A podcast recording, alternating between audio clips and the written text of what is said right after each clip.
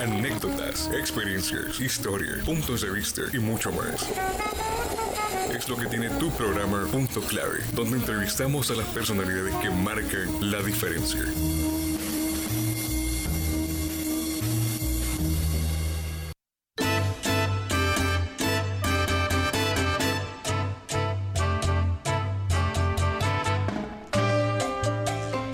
Bienvenidos, bienvenidos a Punto Clave. Les saluda Kaylin Espinosa y le damos la bienvenida. Y como siempre, pues hoy tenemos un invitado especial que compartirá con nosotros en este espacio Punto Clave, un invitado de casa prácticamente. Y es que tenemos al doctor Rolando Sierra, quien es el director de la Facultad Latinoamericana de Ciencias Sociales, Flaxo Honduras, que siempre nos acompaña en diversos espacios de presencia universitaria y hoy será nuestro invitado en Punto Clave. Bienvenido, doctor gracias por acompañarnos, por estar en este espacio en Punto Clave. No, gracias a usted, licenciada Espinosa, y a este eh, programa, Gustavo Programa de Punto Clave, eh, para poder eh, participar y, un poco exponer de todo el trabajo que hemos venido realizando desde la Facultad Latinoamericana de Ciencias Sociales, Flaxo Honduras, que este año ya cumplimos 10 años. 10 años, importante trayectoria, doctor, y bueno, será un placer entonces conocer acerca de estos proyectos eh, que eh, se tienen desde Flaxo. Gracias por sintonizar. Punto clave.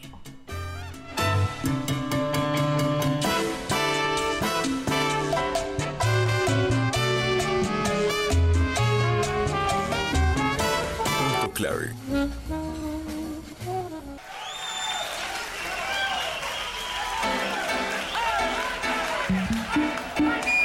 Comenzamos este espacio, este podcast de punto clave. Como les decía, nuestro invitado, el doctor Rolando Sierra, quien pues siempre accede gustosamente a nuestras invitaciones en presencia universitaria y siempre estamos al tanto del trabajo que se realiza desde Flaxo Honduras. Bueno, antes de que conversemos con el doctor sobre los proyectos y el trabajo de Flaxo, les comento un poquito sobre el doctor. Es licenciado en Historia por la Universidad Nacional Autónoma de Honduras, magíster en Sociología por la Universidad Academia Humanismo Cristiano de Chile y magíster en Ciencias Sociales y del Desarrollo del ILADES, Universidad Gregoriana en Roma. Su trayectoria ha sido como catedrático de la Maestría en Gestión y Desarrollo de la UNA, coordinador del Informe sobre el Desarrollo Humano de Honduras del PNUD, eh, miembro de la Academia Hondureña de Geografía e Historia. También es el primer historiador de la Iglesia en Honduras y con él pues será interesante conversar. Eh, sobre estos temas, conversar de cómo su formación académica también ha ayudado a tener eso, desarrollar diferentes proyectos y el trabajo que, que ha tenido a través de Flaxo. Doctor, de nuevo, pues bienvenido. Coméntenos cómo ha sido ese reto de estos 10 años a través de Flaxo Honduras y cómo, digamos, toda esa formación previa em, incide en lo que usted está trabajando, que sabemos que Flaxo es un brazo importante para esta universidad también. Eh, coméntenos. Bueno, yo creo que eh, esto ha sido sobre todo un desafío con diferentes eh, retos también. Eh, el hecho hay que tomar en cuenta que Honduras se ascribe a Flaxo en 1976 en la reunión que hubo en Quito, Ecuador. se ascribió en ese momento la Cancillería. da la representación de Flaxo a la Universidad Nacional Autónoma de Honduras. Hubo diversos intentos de crear Flaxo en Honduras eh, a lo largo de los años, pero no fue hacia el, año 2014 que desde la universidad se promovió aquí la creación de Flaxo y eh, se hicieron todos los, los, arreglos, toda la documentación y las solicitudes a la Secretaría General de Flaxo eh, en Costa Rica y se accedió a crear el proyecto Flaxo Honduras con la característica particular aquí en Honduras de estar adscrito a la Universidad Nacional Autónoma de Honduras.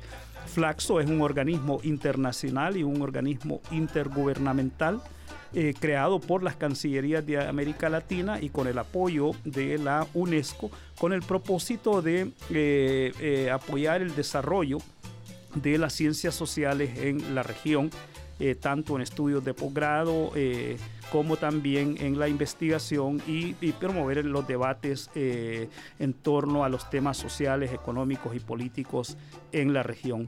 Como Flax Honduras, entonces desde el inicio el primer desafío que teníamos era institucionalizar Flaxo y crecer dentro del sistema Flaxo. Se inicia como proyecto, luego ya en el año 2014, en el año 2018 pasamos a hacer programa y bueno, ahora tenemos ya toda la, hemos desarrollado todas las, capacidades para ser sede, que es eh, lo más alto que se tiene dentro de Flaxo. Ser sede significa que ya podemos tener programas de doctorado. Pero los desafíos que nos planteamos como Flaxo es cómo generar un espacio que coadyuvara al desarrollo de las ciencias sociales en el país y en aquel momento miramos que una de las temáticas eh, fundamentales para el país dentro de los problemas eh, sociales del país eh, era fundamentalmente la temática migratoria que no se estaba estudiando desde Honduras. La mayoría de estudios que teníamos eran fundamentalmente estudios desde fuera, realizados desde Estados Unidos o desde fuera, pero no un estudio desde aquí del país. Y en ese sentido asumimos el tema migratorio y para ello creamos un Observatorio de las Migraciones Internacionales desde el año 2016, que ha sido un espacio académico para la investigación eh, en temas migratorios, para la discusión y debate y monitoreo de los temas migratorios. Y asimismo, en el campo de la formación, eh, eh, abrimos nuestra primera maestría del año 2017 en Ciencias Sociales, Estudios Urbanos y Migraciones Internacionales, que ya están, ya van dos promociones de esta maestría y este año se lanza ya la tercera eh, promoción que ha tenido un número importante de estudiantes. Y asimismo también en este campo eh, de la migración hemos em, trabajado, en, tenemos eh, cinco diplomados en estos temas, un diplomado en migración y desarrollo, cómo trabajar con poblaciones en contextos migrantes, un diplomado que está orientado para que quienes lo cursen tengan eh, las herramientas teóricas, metodológicas, tanto para el análisis de las problemáticas migratorias como también para intervenir en, en contextos de poblaciones eh, migrantes. También tenemos otro diplomado en eh, Derechos Humanos, Migración y Gobernanza Local. Eh, también otro diplomado en territorios de desarrollo e inmigración con enfoque psicosocial, de cómo introducir el enfoque psicosocial al análisis migratorio de las intervenciones también en temáticas migratorias y luego una serie de diplomados en temas de también migración y desplazamiento interno sobre juventud desplazada por violencia. Eh, entonces, desde esa perspectiva, bueno, el trabajo que hemos orientado en estos 10 años ha sido al, al, tanto a la formación como también la investigación y la difusión de conocimiento en temas eh, migratorios. Eh, hemos publicado ya más de 20 investigaciones en una colección de cuadernos que se denomina Migración y Desarrollo interesante, importante todo ese trabajo que ha hecho doctor. Si vemos en retrospectiva, eh, ¿cuál puede considerar usted que ha sido, digamos, el aporte de, de, Flax Honduras en todo este tiempo, tanto en la formación de profesionales o en el aporte de estas temáticas? Por ejemplo, en el tema del Observatorio de Migración, sabemos que usted y bueno, y el Observatorio como tal representan eh, una entidad fiable y creíble en cuanto a datos, en cuanto a investigación de este tema. Sabemos también que con el tema de los diplomados que se ofertan en diferentes áreas también forma profesionales. Eh, y, esto es, importante en retrospectiva, digamos, cuál ha sido el aporte de Flax Honduras en esos 10 años y hacia dónde pretende continuar. Bueno, eh, yo creo que el principal aporte ha sido precisamente en el campo de la eh, formación, eh, ya a lo que va de, en estos 10 años, en realidad, como Flax Honduras, hemos diseñado e implementado 35 diplomados, eh, ya decía en el campo de la migración, diplomados en, el área de la Que no han sido solo para la comunidad universitaria, cabe mencionarlo, doctor. No, exacto, que ha sido precisamente eh, que hemos tenido tanto proyección nacional como internacional, eh, los diplomados que tenemos en el área eh, de gobernabilidad, democracia y, derechos humanos, que ahí tenemos un diplomado en ciencia política y teoría política contemporánea que llevamos por la séptima eh, promoción. Tenemos un diplomado sobre juventud, democracia y desarrollo, cómo trabajar los temas de, juventudes. Tenemos un, diplomado también en estudios LGTB y, eh, y luego tenemos eh, eh, una serie también de diplomados en, el en otra área que para nosotros es fundamental, del desarrollo territorial y local, donde tenemos diplomados en geografía y desarrollo territorial, diplomados en desarrollo local con enfoque territorial, diplomados en empleo y desarrollo económico local y luego una serie de diplomados eh, en, el, en, temas eh, de capacidades fundamentalmente de investigación, así como este estamos iniciando un ciclo de diplomados en, el, en todo el área de, eh, de protección social. Tenemos un diplomado de, de protección social para grupos vulnerables, tenemos un diplomado en protección social adaptativa, que esto lo estamos desarrollando con la Secretaría de Desarrollo Social, los, hemos estado, los estamos iniciando este año. Entonces, a lo largo de estos 10 años son más de 2.500 personas que han pasado por los diplomados Importante de Importante número que, se, que se capacitado. Sí, sí, sí. Tanto a nivel de los diferentes eh, departamentos y municipios del país, como también a nivel internacional, que hemos tenido también eh, eh, participantes de todo Centroamérica y de América Latina. Sí. Así que ha sido una importante trayectoria, doctor. Ah, quiero hablar también de este tema importante, me parece importante conocerlo. Eh, pasando un poco a lo de Flaxo, hablemos un poco de usted. Eh, cuando ganó el premio, hace creo que unos años, usted ganó un premio. Cuéntenos cuál fue y cómo se sintió. Sí, bueno, el, el, año 2021 se me otorgó el Premio Nacional de Ciencia, que es de los tres premios que otorga el Estado de Honduras, el Premio Nacional de Ciencia, el Premio Nacional de Arte y el Premio Nacional de Literatura. Pues esto, bueno, es un reconocimiento eh, muy satisfecho a una trayectoria eh, en donde eh, he venido trabajando en diferentes áreas de investigación de las ciencias sociales, tanto desde la eh, perspectiva histórica, desde la perspectiva sociológica, como desde las, también desde, las ciencias eh, políticas, eh, tanto temas de historia, temas de gobernabilidad, temas también de desarrollo del el país. Entonces, que esto he producido, digamos, más de 30 libros y más de 100 artículos, entonces eh, bueno, eso es un reconocimiento que eh, ha otorgado el, Estado de Honduras y que lo, bueno, lo he recibido con mucha satisfacción y agradeciendo también a todas las personas que, e instituciones que a lo largo de mi vida me han apoyado, desde mi familia, a la Iglesia Católica,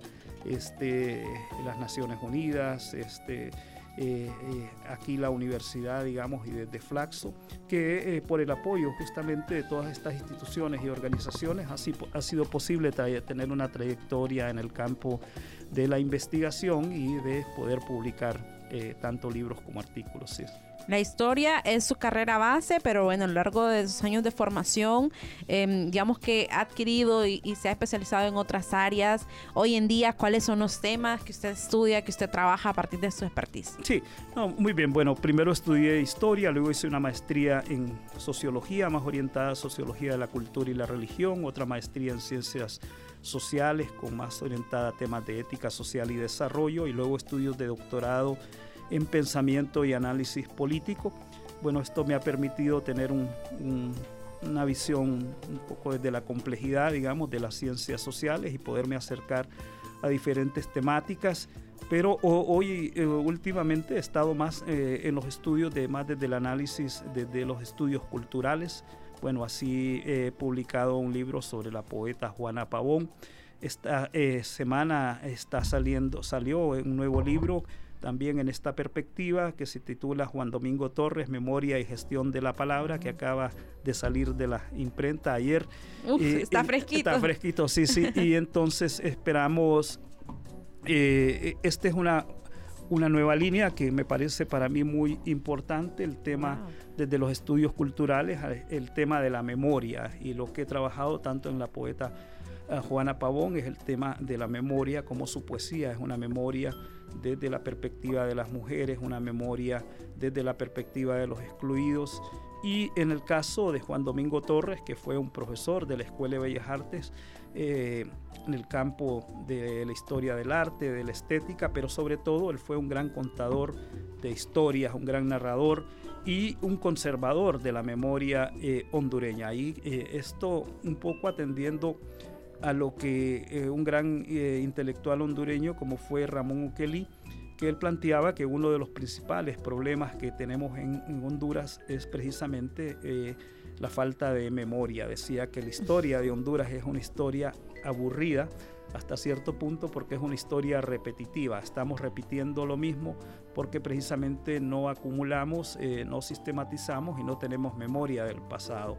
Entonces precisamente los pueblos cambian cuando eh, tienen memoria del pasado y conservan también lo que hay que conservar. Así que interesante pues su, propuesta, este, este nuevo libro y también el trabajo que usted ha realizado. Eh, si entremos a ese punto, doctor, de cómo las, la historia, eh, como ciencia, además de recabar la historia, eh, también nos sirve para entender nuestro presente y comprender el futuro. Quizás suene una frase un tanto trillada, pero si le vemos un sentido eh, a, la ciencia, a la historia como ciencia, también nos puede ayudar en, retrospectiva a vernos cómo estamos, hacia dónde vamos. No, definitivamente. Justamente por eso la historia como ciencia se legitimó en todas las academias, en todos los países, en todas las universidades, porque eh, eh, requerimos eh, las sociedades, de conocer eh, por un lado nuestros orígenes, de dónde venimos, eh, dónde estamos y hacia dónde vamos. Solo podemos saber hacia dónde vamos si tenemos precisamente lo que el gran pensador hondureño Ramón Rosa decía conciencia del pasado. Es decir, precisamente cuando Ramón Rosa, que sí él tenía verdaderamente conciencia del pasado, eh, en el siglo XIX eh, vio la necesidad precisamente de que Honduras tuviera su propia historia y de estudiar la, propia historia, pero que fuera estudiada precisamente por las y los hondureños. Y en ese sentido, Ramón Rosa, el primer punto que hizo fue crear el Archivo y Biblioteca Nacional para conservar la memoria documental del país y que se pudiera investigar la historia y mandó a, también a publicar los primeros libros de historia de Honduras, de, una visión eh, propia de los hondureños, que fue Antonio Ramón Vallejo, eh, eh, porque conocer nuestro pasado nos permite precisamente evaluar el, presente.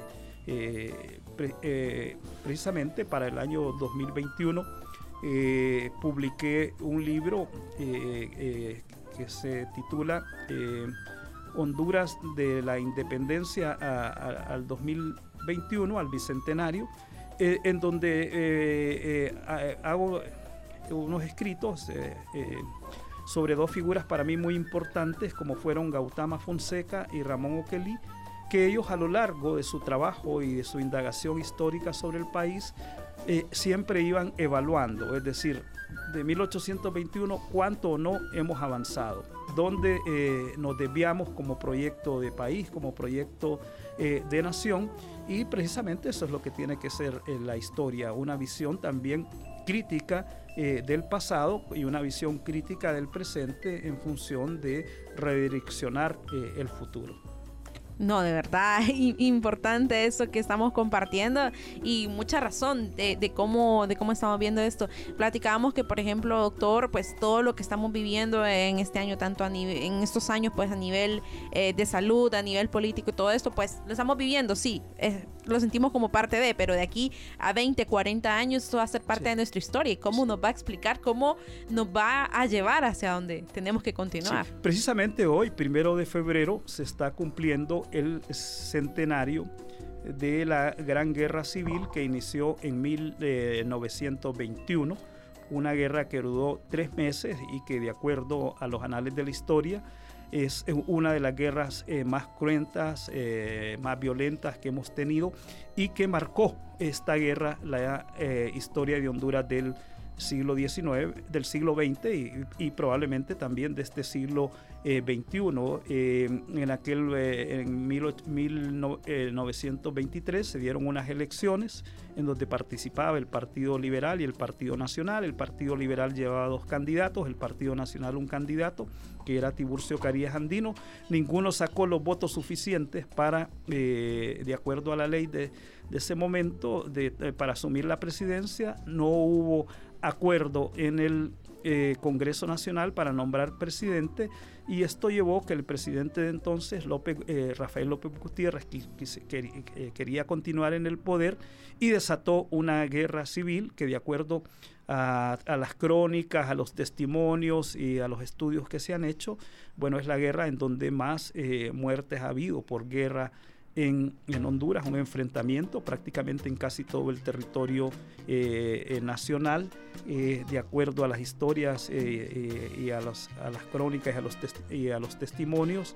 Bueno, Tegucigalpa fue sitiada y la gente solo escuchaba los, los cañonazos que venían ya sea desde lo que hoy es Toncontín hacia el Cerro Juan Alaínez, del Cerro Juan Alaínez a, a Cipile y hacia diferentes eh, puntos del país. Pero esto, más allá de, lo anecdótico, lo que significó fue una división sociopolítica, una división política de los eh, hondureños. Ahí surgió el bipartidismo que se consolidó luego eh, con la dictadura de de Tiburcio Carías Andino entre 1933 a 1949 y eso va a marcar la historia eh, política y las consecuencias de, esta, de esa guerra las estamos viviendo todavía ahora. Imagínense cómo, cómo arrastramos esta historia que es parte de nosotros y cómo pues todo este tema eh, eh, económico, de salud, todo influye en la ciencia y en lo que somos. Es que nosotros el pasado no lo podemos quitar. El pasado siempre es parte de nuestro presente y esa es la conciencia que hay que tomar.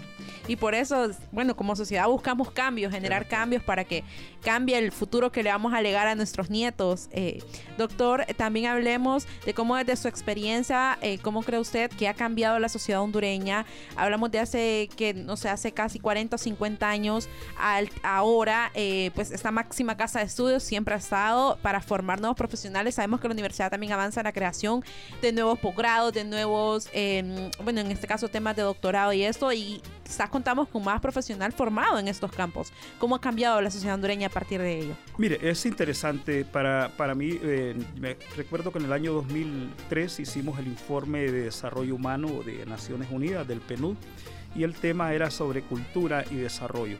Y de acuerdo a, ese informe, eh, estudiando un poco la cultura eh, hondureña, en el año 2003 casi el 70%, 80% de la población decía que estaba conforme con el status quo, como estaban las, las cosas. Entonces eh, era algo, un dato muy, muy fuerte y que este, incluso la gente decía que estaba relativamente mejor que, que antes. Entonces miraba un poco eh, cambios.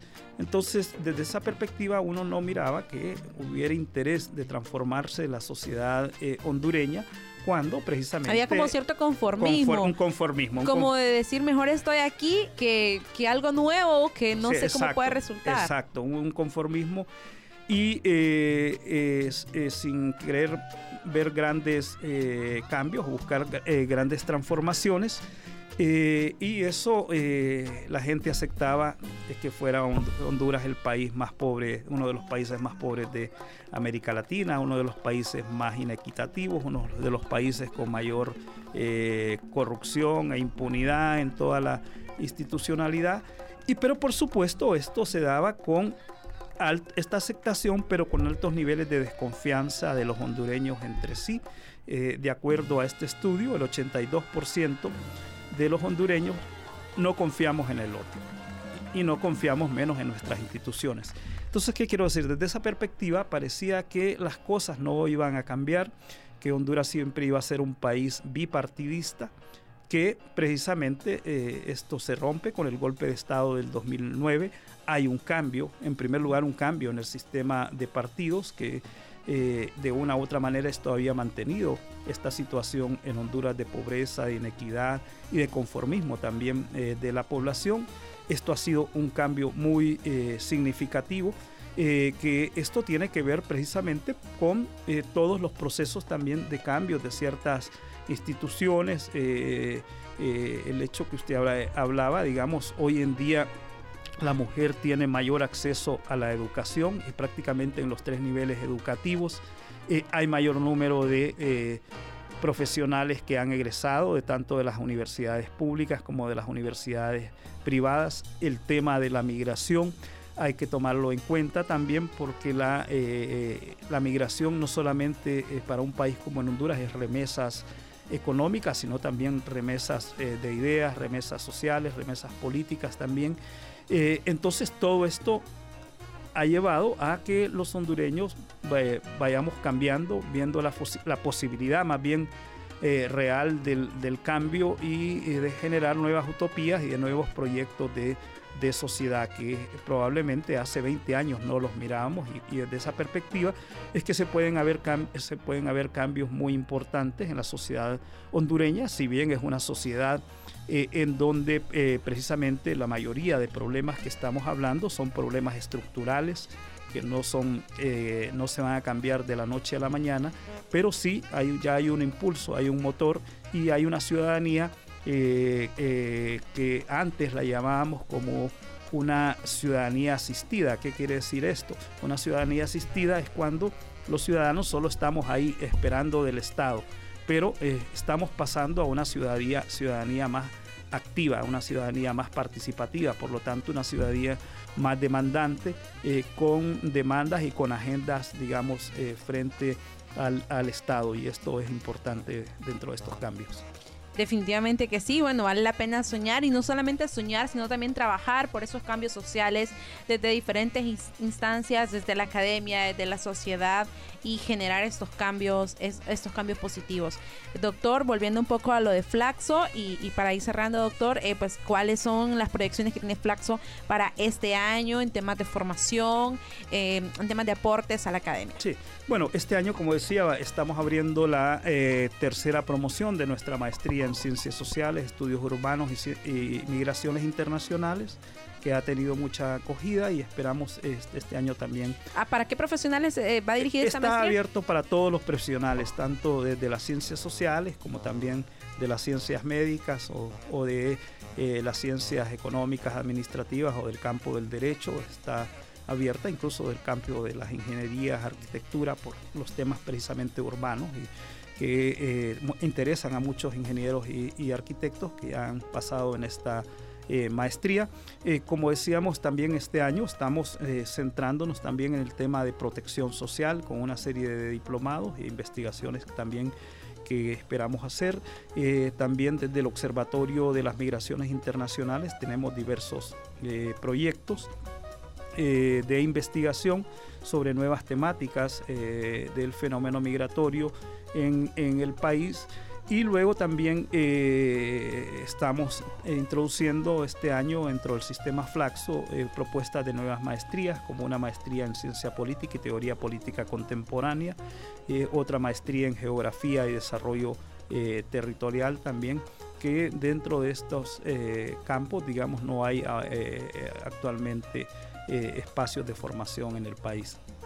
Interesante todo lo que se está trabajando desde Flaxo, Honduras. Agradecemos al doctor Rolando Sierra por habernos acompañado en punto clave hoy que hemos conversado del trabajo de Flaxo, también de pues otras experiencias, digamos otras incidencias que ha tenido el doctor en otros campos de investigación. Sin duda, doctor, que sabemos que pues Flaxo, eh, como decía, es, un brazo importante para su universidad y del observatorio con el tema de migración, eh, pues es información confiable y, y que ayuda muchísimo en estos temas de investigación, en conocer nuestra historia y, que bueno, la migración y otros fenómenos sociales forman parte de nuestra historia y estarán ahí. Así que muchísimas gracias, doctor, por habernos acompañado en Punto Clave. Gracias también a la audiencia por haber estado en sintonía. Les esperamos la próxima semana con otro interesante académico y otro tema importante. Se despide de ustedes, Kaylin Espinosa.